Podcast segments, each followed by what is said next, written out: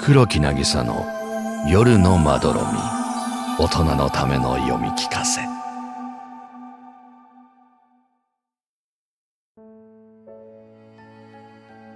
レスポール。どこか遠い国の大きな森の中。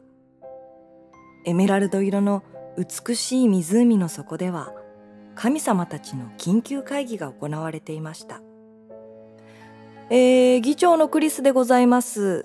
今回の議題はこちら。湖に投げ込まれた不思議な物体について。我々は前々からですね。湖に落ちてきたものは持ち主に返すという活動をやっております。まあ人間というのはしょっちゅう湖に物を落とすんですわ。斧やら宝石やらしまいには人間本人が落っこちてきたりすることもありますね。毎度我々が会議して持ち主に返還してきたじゃないですか。本人確認が難しいものについては二択という手段でね金の斧か銀の斧かっていう引っ掛け問題なんかも過去にはありましたけどもまあ大体丸く収めてきたわけです。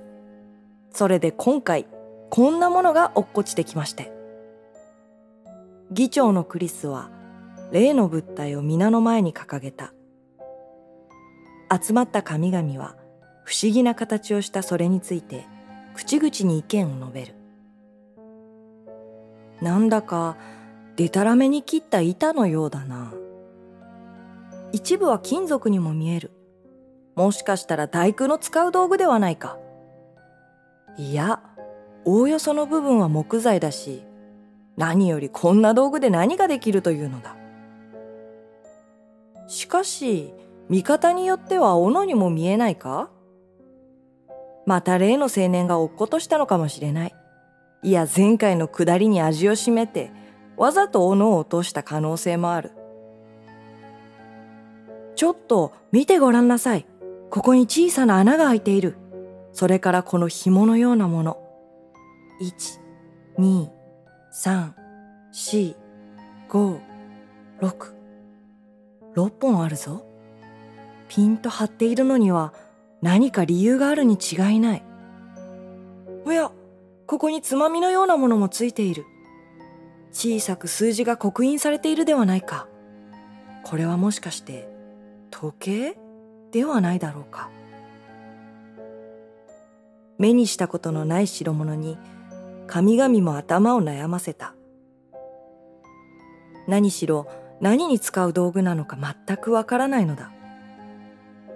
神々の中の一人であるブッティが声を上げた。これが何かわからない限り、誰が返還しに行くのか決まらない。斧であれば工具の神、スプーンであれば食器の神、ダイヤモンドであれば宝石の神と管轄がはっきりしているが、一体誰がこの物体を担当するのか。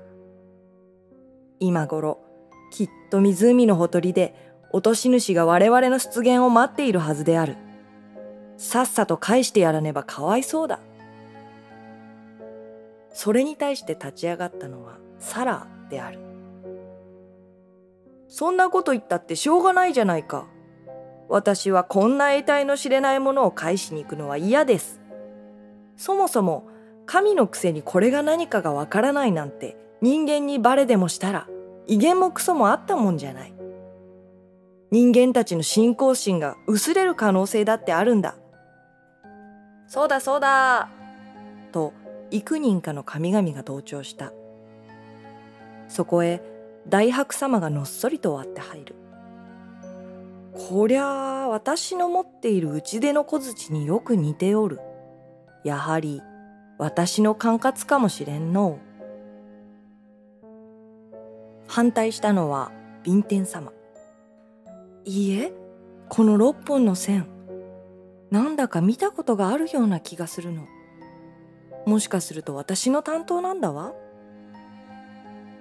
そこへビヌシュンが飛び出してきてビンテン様をなだめる。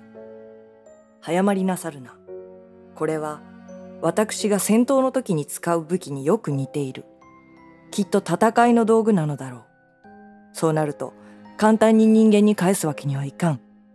再び争うであろうから。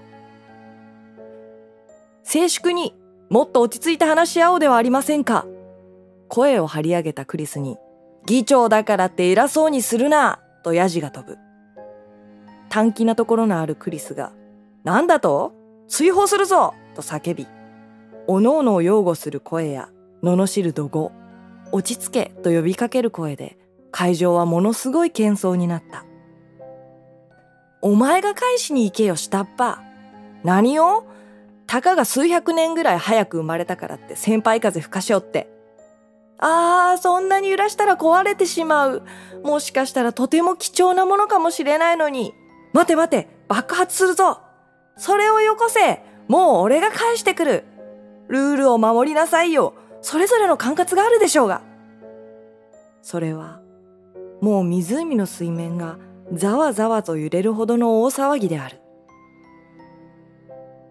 その頃、湖のほとりの落とし主は、神々の物議など知る由もなく、酒に酔いつぶれて眠っていた。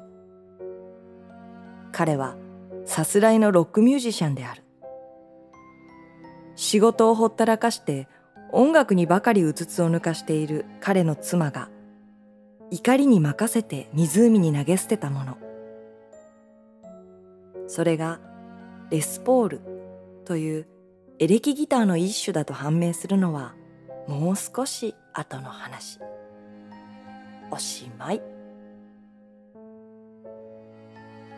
皆さん、今夜のお話いかがだったでしょうか？いつも黒木なぎさの夜のまどろみを聞いていただきありがとうございます。私黒木なぎさは4月19日、落雷という新曲をデジタルリリースいたしました。そして6月にはビルボードライブでのツアーも決定しています。概要欄に URL を貼っておりますので皆さんぜひ音楽の方も楽しんでみてください。お待ちしております。